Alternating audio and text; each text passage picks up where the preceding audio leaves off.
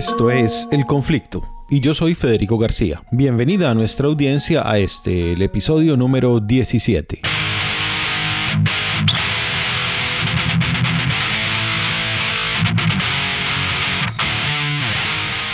Y aquí estamos después de una primera vuelta de elecciones presidenciales, una primera vuelta que deja más preguntas que respuestas y una sorpresa para muchos, que fue la elección en un segundo lugar del ingeniero santanderiano Rodolfo Hernández. Un personaje que viene desde muy atrás y remontando lentamente los guarismos, inicialmente se pasa eh, a Sergio Fajardo, y luego en las últimas semanas ya venía diciéndose que era posible un cabeza a cabeza entre Rodolfo Hernández y Federico Gutiérrez. Lo cierto es que muchas de las encuestas que manejaban las campañas presidenciales u organismos paralelos por fuera del gobierno eh, conocían de antemano esa intención de voto y tenían ya una idea clara de que efectivamente Hernández sería el segundo que terminaría estando en la contienda definitiva, en la segunda vuelta presidencial.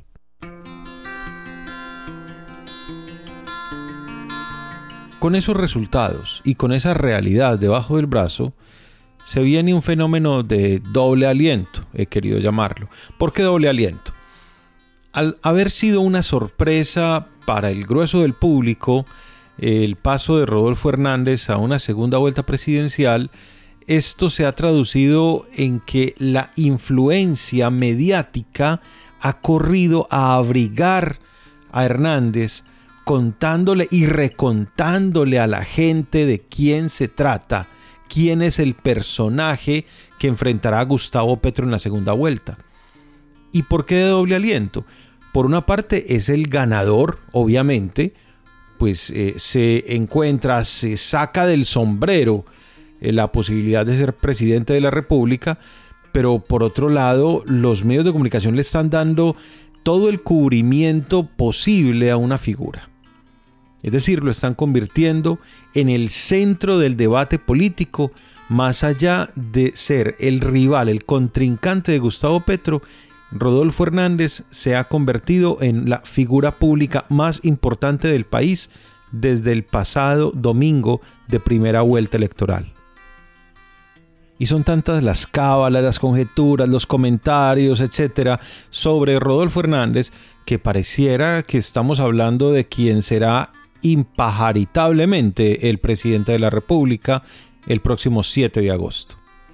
Para eso he querido invitar algunas voces que nos van a ayudar a comprender un poco lo ocurrido en la elección, pero también el panorama político, cómo queda luego de la primera vuelta, qué puede pasar con Gustavo Petro, qué pasa con el uribismo, será que quedó realmente derrotado al perder Federico Gutiérrez su posibilidad de ir a la segunda vuelta o tal vez está fortaleciéndose al aunar fuerzas con Rodolfo Hernández. Quiero comenzar con Juan Carlos Monedero. Juan Carlos, politólogo, doctor en ciencia política, profesor de la Universidad Complutense de Madrid, eh, un viejo conocido de esta audiencia. Juan Carlos conoce bien la realidad política colombiana, Visita con frecuencia el país desde hace muchos años y nos va a contar desde la perspectiva que puede tener un académico eh, al otro lado del océano eh, sobre este devenir político que deja las elecciones del pasado 29 de mayo. Saludos a Federico y a todos sus oyentes. La votación en Colombia ha sido histórica, es decir, que un candidato de izquierda por primera vez saque en primera vuelta 8 millones y medio es, es inédito y eso también explica el nerviosismo de los sectores tradicionales. Ahora bien, el capitalismo neoliberal en crisis, es decir, ese modelo que empezó en los años 80 de apertura de fronteras, mercantilización de todos los ámbitos de la vida, privatización de los servicios públicos, desregulación laboral, desregulación financiera, se ha quebrado y ya tiene solamente como salida, como vemos en Ucrania, guerras. Eh, y más medicina de la misma que nos está matando. Y eso implica que los sectores más tradicionales de ese mundo neoliberal están dejando paso a un plan B expresado en populismos de derechas, en insiders que parecen outsiders, entre, en gente del sistema que parece gente ajena al sistema, como es Trump, eh, como era Erdogan, como es eh, Orbán, eh, como es Vox en España o, o es lo que se ha buscado con Rodolfo Hernández. Una persona que no haría nunca una política diferente de la que ha representado el uribismo, pero que la maquilla en formas más, eh, más aceptables para los nuevos tiempos. No es exactamente idéntico al uribismo porque no veo yo a, a Rodolfo Hernández en el siglo XXI ya bien entrado, ¿no? Eh, financiando a paramilitares, eh, organizando asesinatos de líderes sociales, pero sí que la defensa de las grandes élites y lo que ha generado las enormes desigualdades en Colombia, que es lo que ha generado a su vez la violencia, no está en manos de una persona millonaria como Rodolfo Hernández solventarla. Y por tanto, en la segunda vuelta eh, se juega el país si es capaz Petro y Francia de conseguir pues ese millón y medio de votos que les faltan para darle la vuelta al tablero. Lo tendría más difícil Rodolfo Hernández si toda la derecha uribista no plantease trasladarle plenamente sus votos, porque tendría que ganárselos y también eso generaría problemas porque hay una parte de sectores empresariales o sectores moderados de Colombia que podría representar Fajardo que encontrarían mucho mayor futuro en la candidatura de, de, Petro y Francia que en la candidatura de Rodolfo. Pero bueno, todo eso es lo que tiene que dilucidarse en estas tres semanas. Un saludo. Pues bien, esta es la opinión que tiene Juan Carlos Monedero desde el otro lado del Atlántico, eh, pero es importante que escuchemos también las posiciones que tienen nuestros investigadores, nuestros académicos frente a este fenómeno que fue la primera vuelta electoral. Quiero compartirles el concepto de Catherine Vieira. Catherine, politóloga de la Universidad Nacional, profesora de la Universidad de Antioquia. Catherine, ¿qué podemos pensar frente a si hubo un ganador en esa primera vuelta? ¿Quién sería? Indudablemente ganó Gustavo Pedro con un 40.32% de votación, seguido por Rodolfo Hernández, quien obtuvo un 28.15%, y luego, pues en tercer lugar quedó Federico Gutiérrez con un 23.91%. Gana las elecciones, duda, por términos numéricos, Gustavo Petro lo que yo creo es que de todas maneras, para el electorado de Petro por lo menos, eso fue pues como una cachetada, fue como, como una especie de frustración, como vean, no fue suficiente. Y sobre todo al contrastar eh, o al comparar más bien los otros dos resultados donde la gente empieza como a hacer sumas, dice, bueno, entonces estos 28.15 se suma con el 23.91 eh, y también pues con el cuarto candidato y eso no va a sumar para, en el caso de una segunda vuelta. Entonces, al hacer esas sumas, esos cálculos por parte del electorado, entra una especie de derrotismo, sí, una especie de derrotismo, una especie de frustración, una tristeza colectiva. Eh, y creo que de ese relato también se van en los medios hegemónicos de comunicación que terminan reforzando un relato donde no no se, no se coloca en primer lugar, digamos, ese 40.32%, que es también una cifra histórica para la izquierda en Colombia. Es una votación que no había obtenido hace cuatro años Gustavo Petro, que la obtuvo quizás, se aproximó ese número en la segunda vuelta, no en la primera, y creo que eso hay que colocarlo, digamos, en un primer lugar en la narrativa, no lo segundo. Entonces, bueno, creo que hay el asunto de ganadores y perdedores. Eh, tiene mucho también de la narrativa que, que se sostiene desde un punto de vista hegemónico.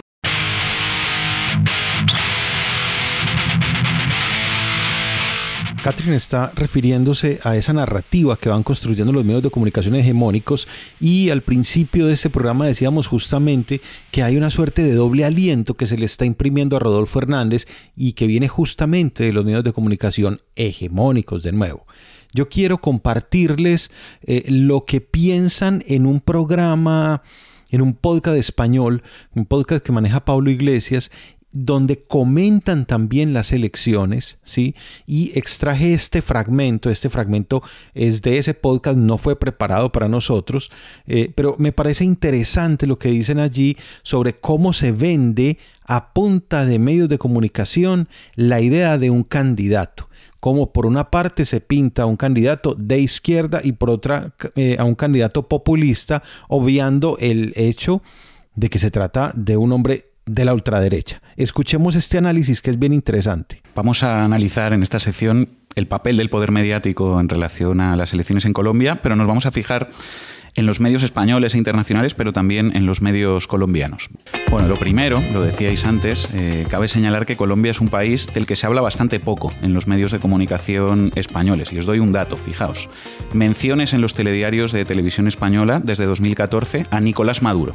1.129 menciones, ok. Menciones a Juan Manuel Santos, 184. Menciones a Álvaro Uribe, 43 menciones a Iván Duque, 87. Es decir, que en España la televisión pública que pagamos todos ha hecho desde 2014 cuatro veces más menciones al presidente de Venezuela que a todos los presidentes de Colombia juntos. Mm, efectivamente, y eso que Colombia es un país con un gravísimo nivel de violencia política, seguramente el que más de, de toda América Latina. Solo en el paro nacional y las históricas movilizaciones de 2021, lo ha dicho antes Sara, en Colombia fueron asesinados decenas de manifestantes pero se ve que los abusos y los crímenes del Estado colombiano y de la derecha de ese país al poder mediático español le interesan bastante poco. Será porque no pueden intentar utilizarlos políticamente contra la izquierda. Otro elemento que os comento de la cobertura mediática de las elecciones colombianas fuera de Colombia, también lo anticipabais, es cómo se etiqueta políticamente a cada uno de los candidatos que han pasado a la segunda vuelta, Gustavo Petro y Rodolfo Hernández. Petro, antiguo miembro del movimiento guerrillero M19, que prometió en campaña un profundo cambio económico y social, obtuvo poco más del 40% de los votos. Con un 28% de los sufragios, Hernández, un populista independiente, la presidencia se la van a jugar el izquierdista Gustavo Petro y el independentista populista Rodolfo Hernández en la segunda vuelta el izquierdista Petro contra el populista Hernández o el independentista populista, que ya no sé cómo han llegado a ese término. Escuchábamos la cobertura en el canal público de Alemania, la Deutsche Welle, y en el canal público de España, Televisión Española. Y no son excepciones, os leo algunos titulares. F el izquierdista Gustavo Petro eh, tendrá que disputar la presidencia en segunda vuelta con el populista independiente Rodolfo Hernández. RFI, el izquierdista Petro y el populista Hernández se disputarán la presidencia. Infobae, la izquierda de Petro y el populismo de Hernández van a segunda vuelta. Euronews, el izquierdista Petro y, adivináis, el populista Hernández a segunda vuelta en Colombia. 20 minutos. El izquierdista Gustavo Petro y el populista Rodolfo Hernández se disputarán la presidencia de Colombia en segunda vuelta. En fin, cuánta libertad se respira en el periodismo que todos coinciden en elegir los mismos conceptos y significantes. Pero para que yo lo entienda, o sea que cuando un candidato hace propuestas de izquierdas, le llaman izquierdista. No está mal. Pero si es de ultraderecha, entonces ya no es ultraderechista. Entonces es populista. Me pregunto, ¿qué necesitan los medios de comunicación para llamar ultraderechista a un candidato de la ultraderecha? No sé, que salga en un vídeo diciendo que le gusta Adolf Hitler. ¿Qué ha sucedido ya? Ah, es verdad que Rodolfo Hernández ya ha dicho públicamente que es seguidor de Adolf Hitler. Seguidor de un gran pensador alemán cuyo nombre es Adolfo Hitler. Pero ni aún así le llama nazi o ultraderechista. Mucho mejor decir populista, que así queda menos claro lo que representa este tipo y como queda menos miedo, ¿no? Y sí, parece que da menos miedo llamarle derechista a Rodolfo Hernández desde el otro lado del Atlántico, o tal vez a aquellos que no estamos en Colombia, eh, se nos facilita más denominarlo de esa manera, pero basta con eh, saber qué tipo de propuestas son las que ha venido haciendo Rodolfo Hernández a lo largo de estos meses para comprender que realmente se trata de una figura de derecha, un hombre que tiene todo el corte eh, trompiano, un hombre que no tiene mucho reato en cuestionar incluso libertades individuales, libertades individuales eh, civiles que por varios cientos de años eh, la humanidad se ha preocupado en, conseguir. Y sí, por alguna razón los medios en Colombia eh, se abstienen, o los medios hegemónicos, claro está, se abstienen de señalar a Hernández como un hombre de ultraderecha. Pero bueno, este es el doble aliento del que venimos hablando. Eh, continuemos con la pregunta que veníamos haciéndole a algunos de nuestros invitados y sea esta la ocasión para escuchar a Alejandra Henao. Alejandra es politóloga de la Universidad de Antioquia, es especialista en finanzas públicas. Eh, Alejandra, ¿qué podemos pensar de esa primera vuelta? ¿Quién fue el ganador? Yo considero que las ganó Rodolfo, más allá de si llegue o no en segunda vuelta creo que fue algo muy inesperado. Así las encuestas eh, de alguna manera avisoraran un poco lo que, lo que estaba, lo que podía pasar. Yo creo que la, la, certeza como tal en lo que pasó y, lo impresionante del, del, golpe como tal de opinión que dio no se lo esperaba realmente nadie. Por otro lado, pues ya en términos eh, más estructurales, yo creo que ganó eh, la Colombia que sentíamos rezagada, que es esa Colombia conservadora, machista, eh, que es esa Colombia violenta, la Colombia que de alguna manera se, viste con, la cotidianidad, con el ciudadano de a pie. Eh, y lo digo pues porque en mi familia muchos, muchos se sintieron identificados y votaron por Rodolfo eh, precisamente por eso, porque representa ese, ese ideal, eh, un poco haciendo la analogía con, con, Uribe, ¿cierto? Que es ese patriarca o padre violento, machista, eh, que, representa pues unos valores, yo creo que todavía muy, muy, muy presentes en, en la psiquis de nuestra sociedad. Entonces para mí los ganadores fueron Rodolfo y, sus votantes. Hay algo interesante en las dos opiniones femeninas que hemos escuchado, por una parte Alejandra Henado, por la otra Catrín Vieira. Eh, ambas coinciden en que sí hay un triunfo de unos ideales retardatarios frente a la condición femenina. Y esto nos lleva de nuevo a pensar que Hernández efectivamente es un hombre que tiene un discurso y una posición de derecha. Escuchemos ahora una voz masculina, escuchemos a Mauricio García Echeverry, él es diplomado, magíster en filosofía eh, y ha ejercido la filosofía moral, la ciencia política durante muchos años. Con base en la misma pregunta, ¿quién fue el ganador de esa primera vuelta, Mauricio? Sin ninguna duda para mí fue Gustavo Petro, por varias razones. La primera, pues la más evidente, que viene siendo la cantidad de votos que sacó sobre los otros candidatos, en este caso, pues Federico Gutiérrez y Rodolfo Hernández. No solamente creo yo que ganó Petro por la cantidad de votos, sino también por un hecho muy importante en términos, llamémoslo así, de las movidas políticas del país. Un candidato de izquierda no había tenido semejante votación en una primera vuelta presidencial en Colombia.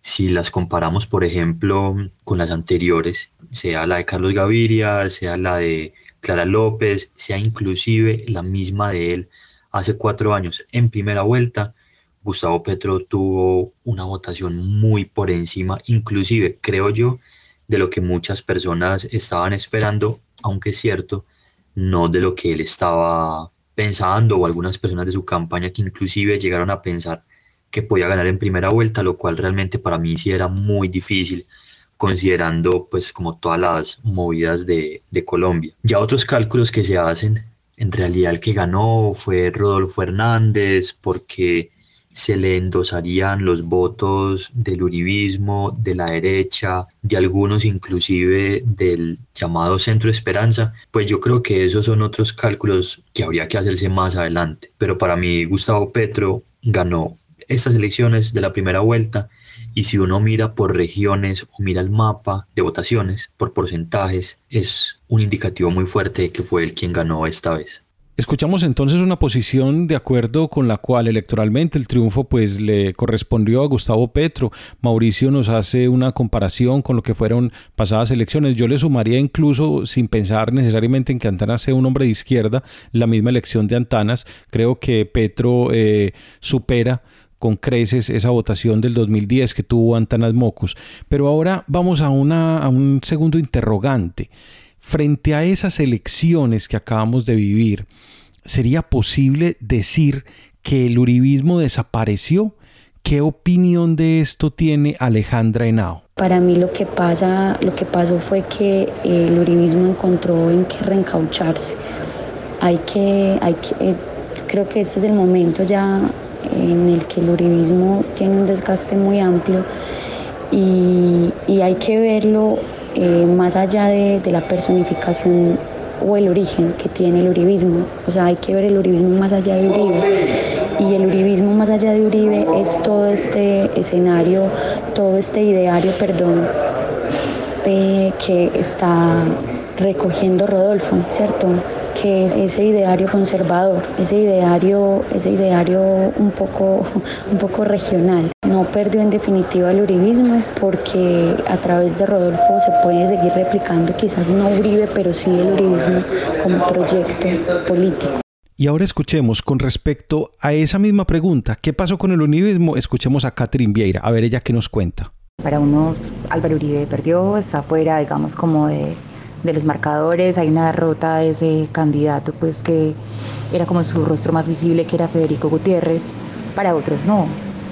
Para otros simplemente se recicló. Por un lado está el asunto de los apoyos, Paloma Valencia, María Fernanda Cabal, el mismo Federico Gutiérrez diciendo que va a apoyarlo, eh, muchas personas que representan como el establecimiento, que son, digamos, proclives a esa ideología política de derecha, eh, empezaron a mostrar apoyos. No obstante, yo creo que, que, es muy complejo porque hay que entrar como a mirar qué es lo que significa precisamente esa apuesta ideológica, esa apuesta política que hay detrás.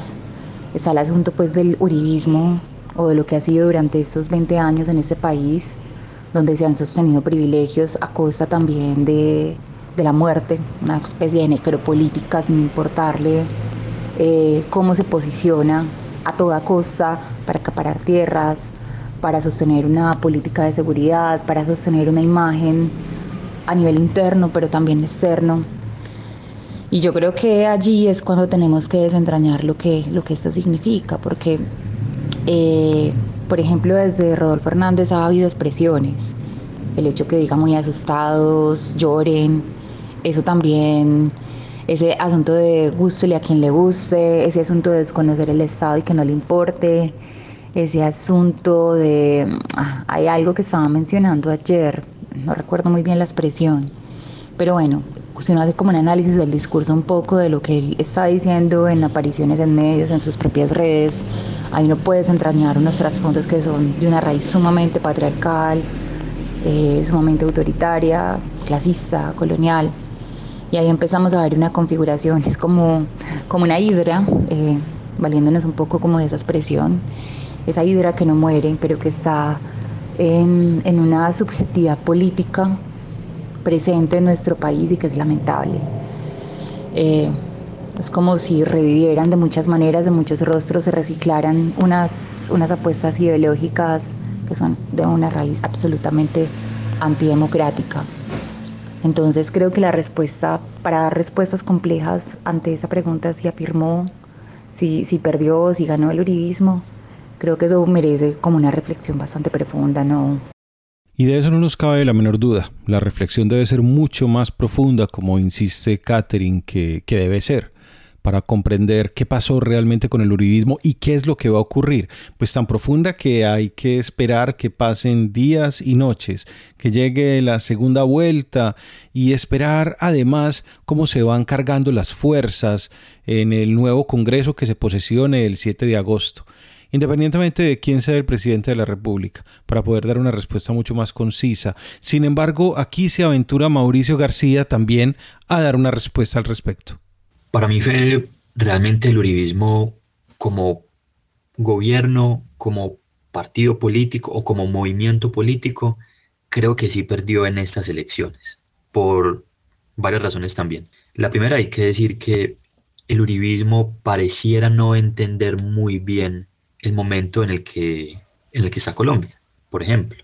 Creo que no entendió muy bien el paro del año pasado. No supo comprender qué es lo que estaba pasando o qué es lo que todavía sigue pasando en Colombia y en términos de campaña electoral no supo ajustar, digamos, sus tuercas y sus mecanismos. Eso inclusive se puede ver desde el año pasado, cuando más o menos en la segunda mitad eh, pues, Uribe empezó a sacar algunos nombres que podían ser los posibles candidatos por el Centro Democrático para las presidenciales en las que nosotros estamos en este momento.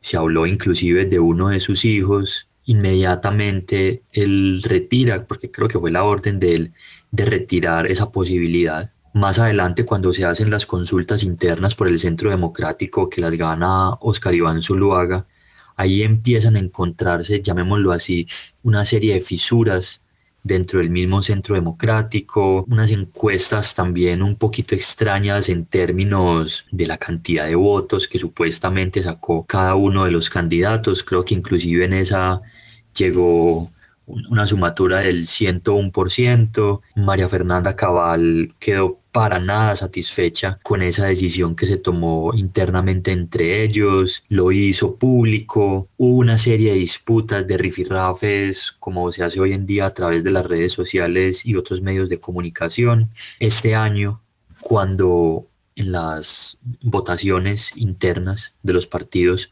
para ver quién iba a resultar candidato por cada una de las coaliciones gana Federico Gutiérrez y al otro día, el lunes, Oscar Iván Zuluaga renuncia supuestamente por voluntad propia. Y ya si miramos las votaciones en las parlamentarias, si bien el uribismo todavía tiene una fuerza legislativa fuerte en términos de coalición, de todas maneras uno puede ver que en algunos departamentos, y eso también se replica un poco en esta última elección por la primera vuelta, el uribismo empieza a perder. De hecho, el problema fue que ellos estaban esperando una cantidad de curules que no logran. Eso lleva a plantear a algunos de ellos sin ningún sustento que hubo fraude electoral. Eso tampoco creo yo les convino mucho porque fue como mostrar cierto desespero.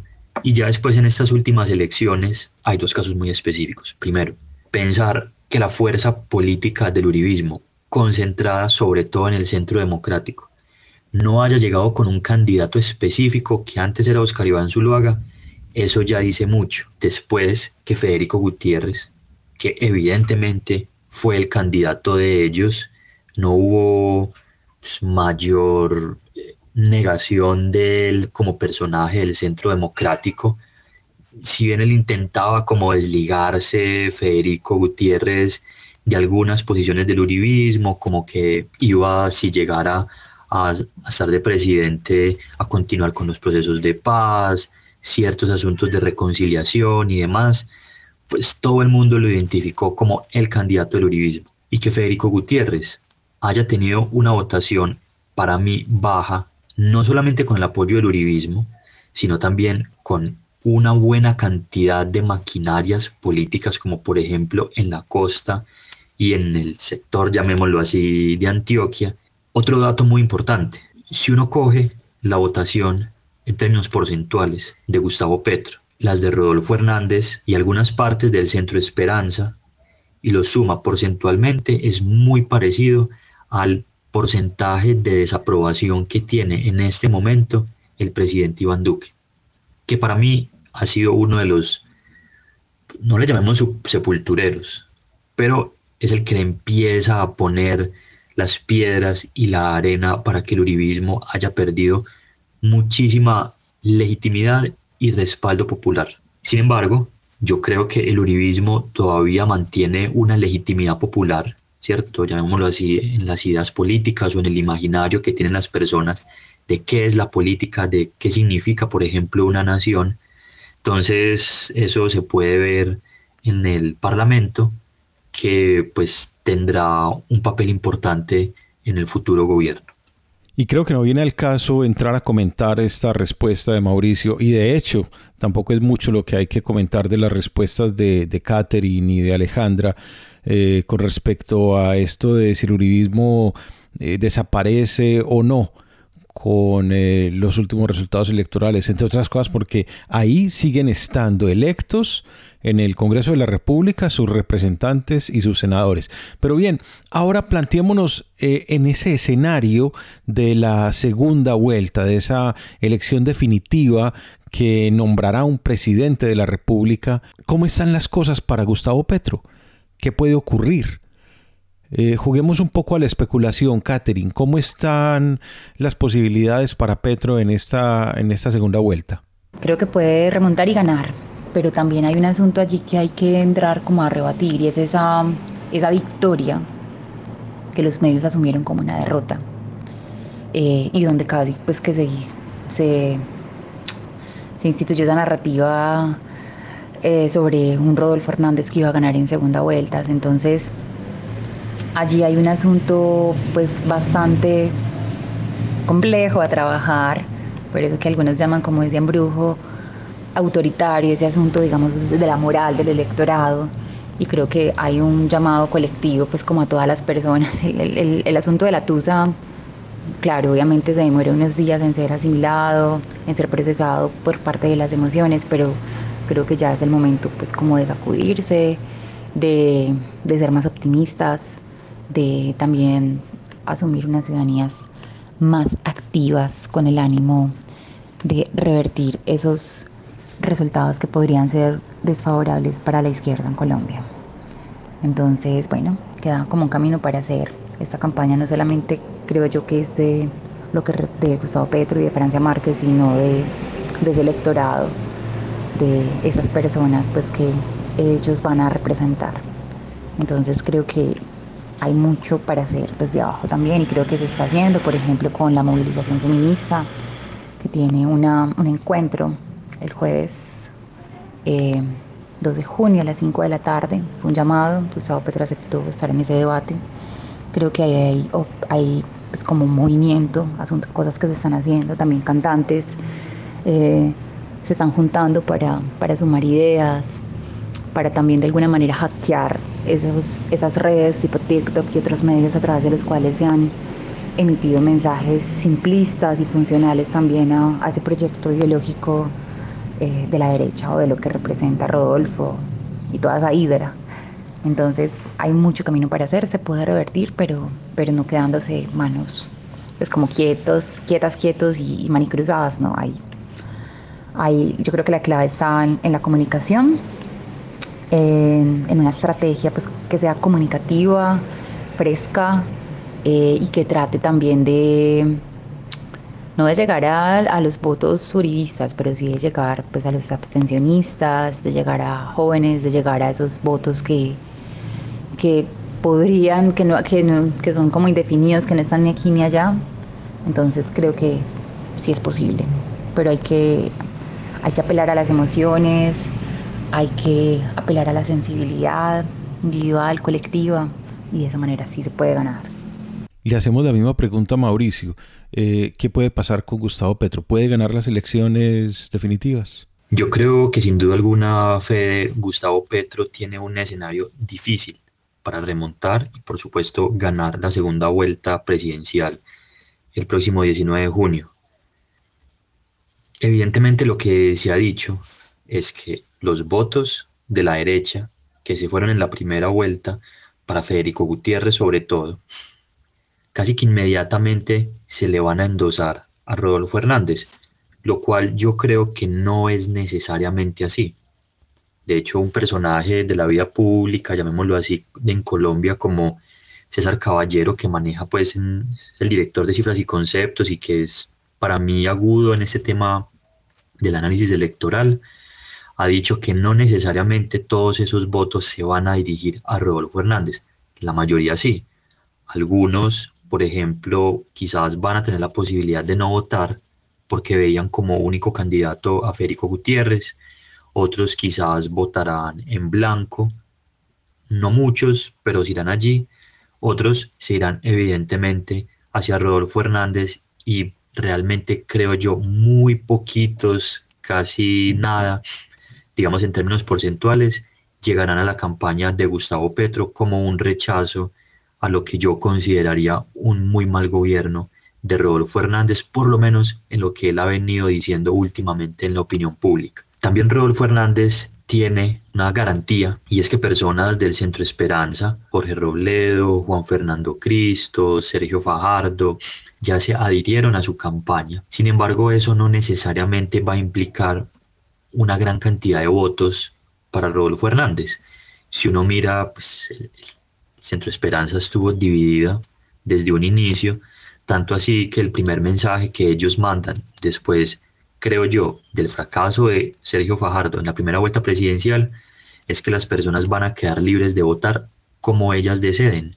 Entonces ahí ya vemos, por ejemplo, personas como, bueno, Luis Hilberto Murillo, que se fue para donde Petro, si mal no estoy, el martes después de la primera vuelta, Alejandro Gaviria, Ariel Ávila y otras personas de los verdes que antes apoyaban a Fajardo y que no solamente en la opinión pública, sino, llamémoslo así, en los círculos políticos, podrían mover cierta cantidad de votos. Hay que tener en cuenta algo, también como han dicho quienes se han puesto a analizar por regiones, departamentos, municipios, la cantidad de votos que sacaron los dos candidatos que están ahora disputándose la presidencia de Colombia. Por ejemplo, en Santander es muy difícil que Rodolfo Hernández obtenga más votos. Lo mismo le pasa a Gustavo Petro en algunas regiones como el sur, por allá en Nariño, también en el Chocó, en el Cauca, pero si miramos la costa caribe colombiana, encontramos que allí, por ejemplo, Gustavo Petro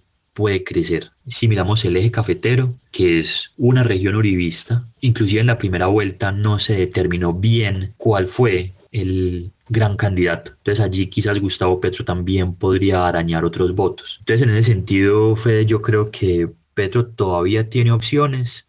Yo creo que lo que más le va a favorecer a él en términos de campaña es los eventuales debates a los cuales ya Rodolfo Hernández dijo que no va a ir, no porque él crea que los debates no sirven para nada, sino simplemente para pelear, puede tener algo de razón en ello, sino porque yo creo que él sabe y en su campaña también lo saben, y es que Gustavo Petro estaría muy por encima en términos de los argumentos y el manejo y el conocimiento del Estado. Que sea de paso, ya Rodolfo Hernández dijo, yo no conozco el Estado, pero podría manejarlo. Y es entendible que lo diga como para darse a sí mismo la idea ante el público de que es un, como se llama desde Donald Trump, un outsider de la política, cuando evidentemente Rodolfo Hernández no es para nada ningún outsider de la política. Y entonces aquí creo yo estaría otra de las formas que le podría ayudar a Gustavo Petro y es, por un lado, centrarse más en él,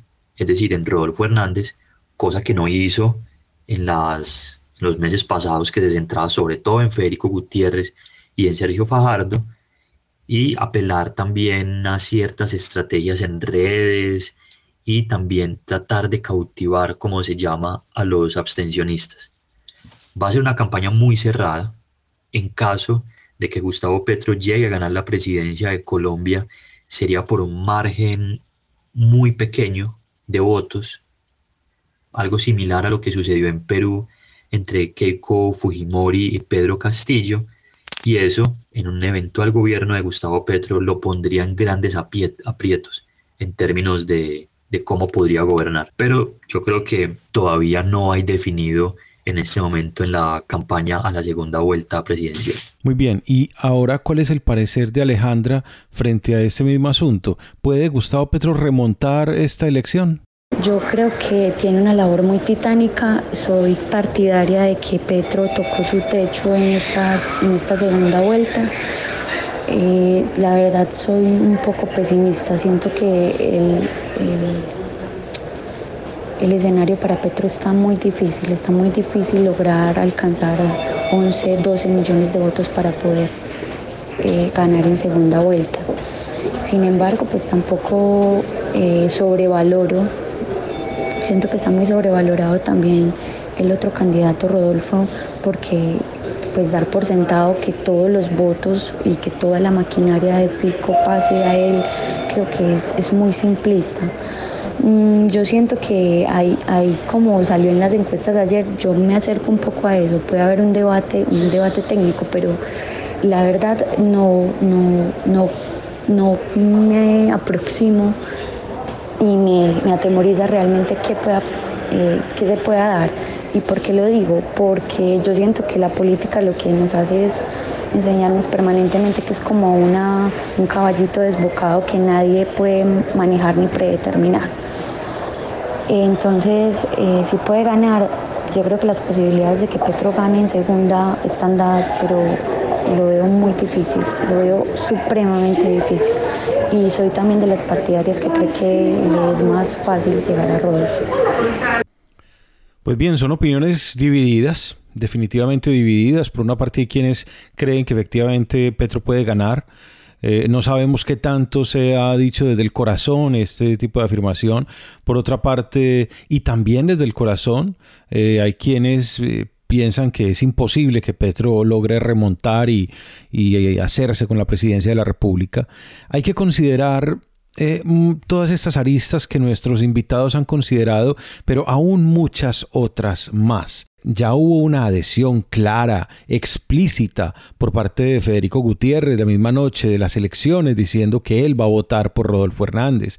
Ha habido con la misma explicitud adhesiones de pues todos estos políticos de la ultraderecha como la señora María Fernanda Cabal, como Paloma Valencia, José Obturio Gaviria, pero ahora que es el fragor de la batalla, porque nos encontramos en el momento en que ya están directamente enfrentados, respondiendo entrevistas en medios de comunicación, desarrollando a las carreras una estrategia web que pues en el caso de Gustavo Petro todavía no estaba tan consolidada como sí la tiene Rodolfo Hernández. Ahora en este, en este fragor de la batalla estamos por saber cómo va a incidir el uribismo en esa elección.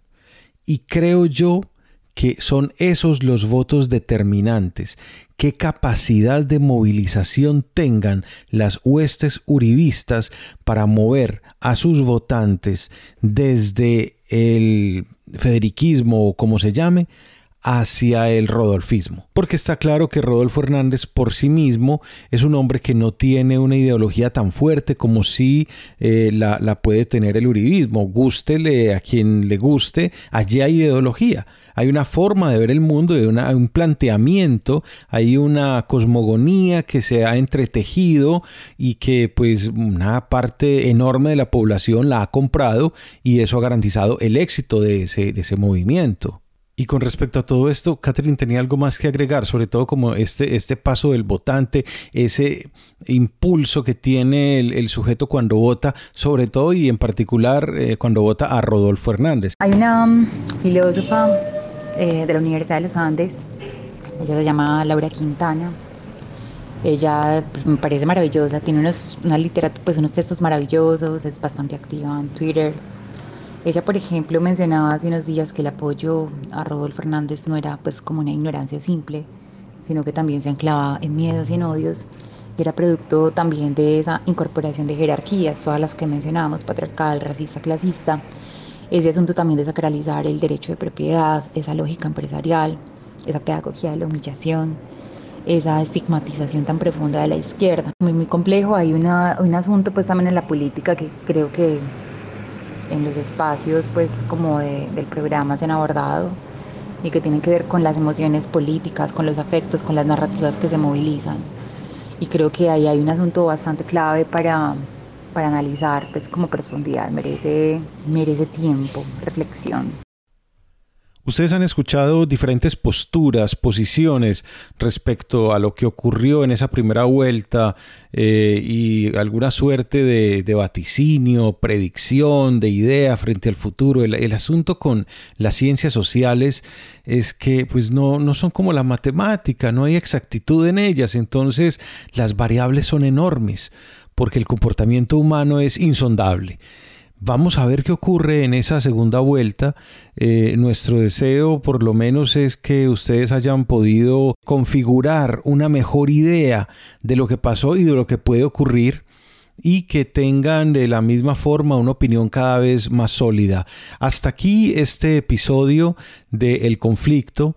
Espero que haya sido del agrado de ustedes. Recuerden, dennos eh, un like, eh, suscríbanse, compartan el episodio con sus amistades y bueno, coméntenos eh, lo que les gusta, lo que no les gusta, los temas que venimos tratando.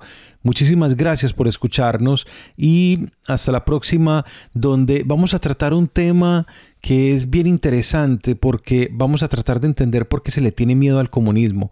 No, no hay comunismo en el mundo, ni, ni existen candidatos comunistas en Colombia, pero es muy curioso cómo se ha utilizado el comunismo como un caballito de batalla para atacar, digamos, algunas candidaturas. Y vamos a tratar ese tema. Entonces, esto sería todo por esta ocasión, por hoy. Y un saludo a todos ustedes y nos escuchamos en el próximo episodio.